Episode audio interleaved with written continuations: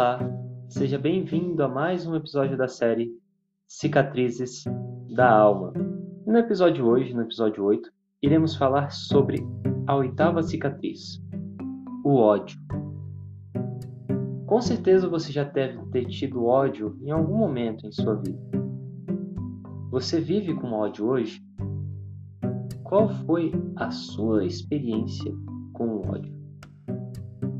O ódio no seu significado, ele vem do latim odium, que significa a antipatia ou até mesmo a aversão para com algo ou alguém. Trata-se de um sentimento negativo em que se deseja mal ao sujeito ou a algum objeto aliado. Provavelmente você deve estar pensando que o antídoto do ódio é o amor. E sim, de algum modo isso faz sentido. Só que eles se conversam. Um não necessariamente é oposto do outro, e já já iremos ver isso mais a fundo. O que eu quero trazer a reflexão para vocês aqui neste episódio é que se o ódio fosse uma mensagem, o que, que ele daria nos dizendo? Já teve aquela pessoa que você não gostava de jeito nenhum a ponto de você falar assim: não quero nem olhar para fulano, para ciclano. Só de olhar já me causa arrepios, já me causa desconforto.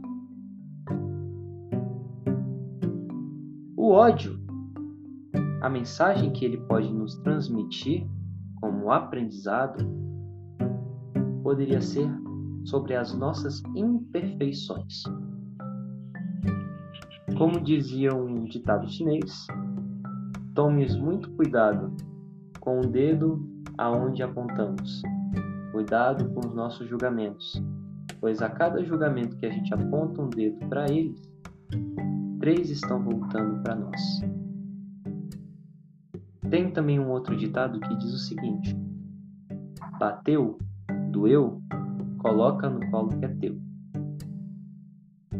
Se você pegar aquela pessoa que você menos gosta e que você tem mais repulsa e colocar as suas características no papel daquelas que você mais detesta, saiba que esta é a tua sombra, é a tua imperfeição.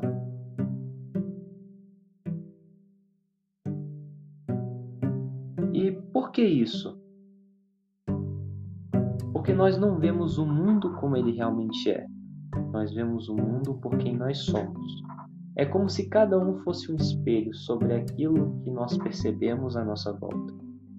Nos episódios anteriores falamos sobre os filtros perceptivos e que a gente só consegue captar algumas informações e ignorar outras. Logo, quando nós percebemos as nossas imperfeições, o que, que acontece? Primeiro, que a gente toma consciência. E consciência é um tipo de remédio. E só do fato de tomar consciência sobre alguma coisa, nos aperfeiçoamos para nos tornar algo melhor. E quando tomamos essa consciência, o que, que vai acontecer com aquele ódio? Ele provavelmente vai desaparecer em algum ponto, pois tomou-se consciência a respeito daquilo e vai chegar em algum momento, em alguma circunstância em sua vida, que aquilo vai te passar totalmente despercebido. Por quê?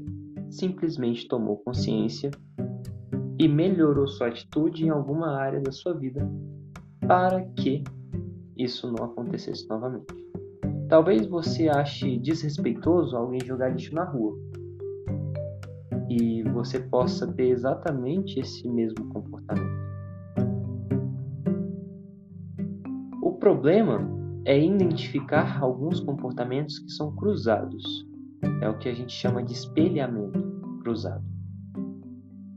Quando algum respeito é faltado, se para você um valor muito importante é respeito, e para você jogar lixo na rua é uma falta de respeito, talvez exista alguma outra área da sua vida que você não esteja tratando alguma coisa, algo ou até mesmo alguém com respeito.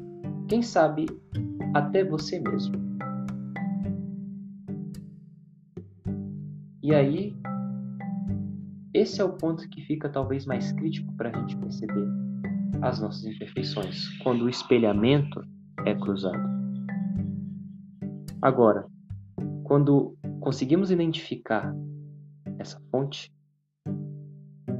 é como eu disse, as, as coisas que nos incomodavam passam despercebidas por nós.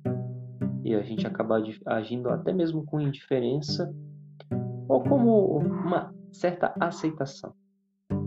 Logo, o ódio tem essa mensagem a nos ensinar. E por falar em ódio, eu trouxe aqui um texto que fala sobre a tolerância.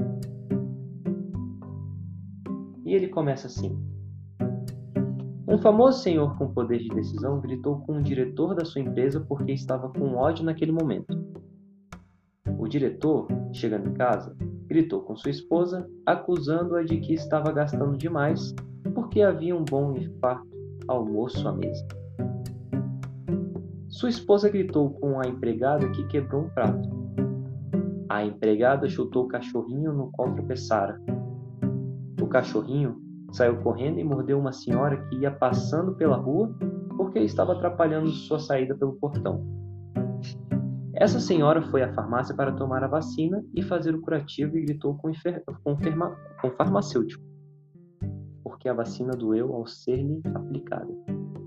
O farmacêutico, chegando em casa, gritou com sua mãe, porque o jantar não estava no seu, aguardo, no seu agrado.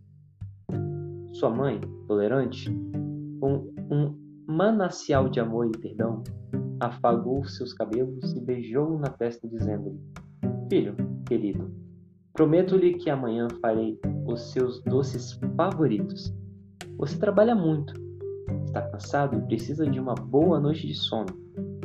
Vou trocar os lençóis da sua cama por outros bem limpinhos e cheirosos para que você descanse em paz. Amanhã você vai se sentir melhor. E abençoou, retirando-se e deixando-o sozinho com os seus pensamentos. Naquele momento, rompeu-se o círculo do ódio, porque ele esbarrou-se com a tolerância, a doçura e o amor. Se você está ou se colocaram você em um círculo do ódio, lembre-se de que com tolerância, doçura e amor pode se quebrar. Às vezes reagimos a algumas atitudes que nos é passado e a gente vai passando ainda mais, com mais intensidade. A pergunta é: você consegue quebrar esse ciclo? Quando alguém chega com impulsividade, quando fala muito alto, grita ou diz palavras ásperas, ti? Você consegue quebrar esse ciclo? Você consegue agir com naturalidade ou da melhor maneira possível a ponto de ser afável e amorosa com a pessoa que está ali te deixando essa mensagem?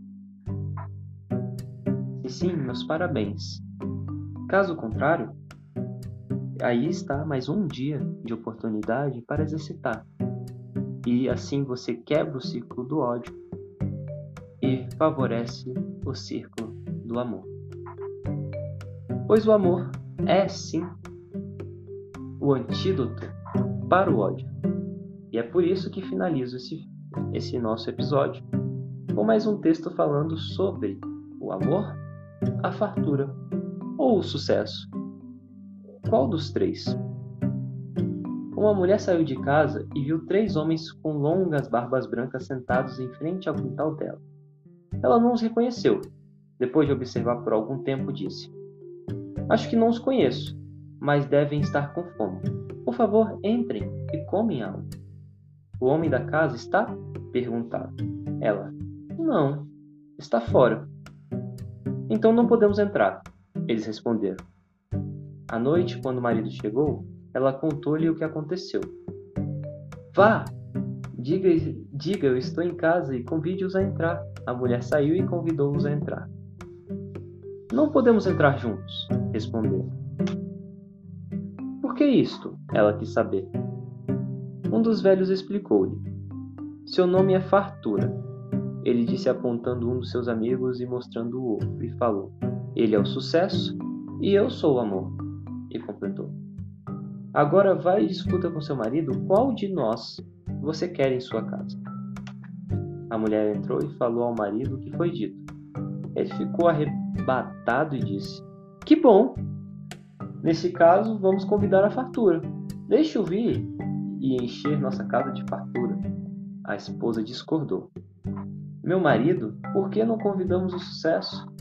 A filha do casal que ouvia do outro canto da sala apresentou sua sugestão. Não seria melhor convidar o amor? Nossa casa então estará mais cheia de amor. Atentamos pelo conselho da nossa filha, disse o marido para a esposa.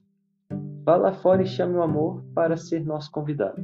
A mulher saiu e perguntou aos três homens: Qual de vocês é o amor? Por favor, entre e seja o nosso convidado. O amor levantou-se e seguiu em direção à casa. Os outros dois levantaram-se e seguiram-no. Surpresa, a senhora perguntou-lhes: Apenas convidei o amor. Por que vocês entraram? Os velhos homens responderam juntos: Se você convidasse a fatura ou o sucesso, os outros dois esperariam aqui fora. Mas, se você convidar o amor, onde ele for, iremos com ele. Onde há amor, há também fartura e sucesso. O amor é a luz que não deixa apagar a vida. Ninguém é pobre quando ama. Muito obrigado pela sua atenção. Como sempre, é um prazer enorme poder estar aqui com você. Vou ficando por aqui. Tenha um maravilhoso dia e até o nosso próximo episódio série Cicatrizes da Alma.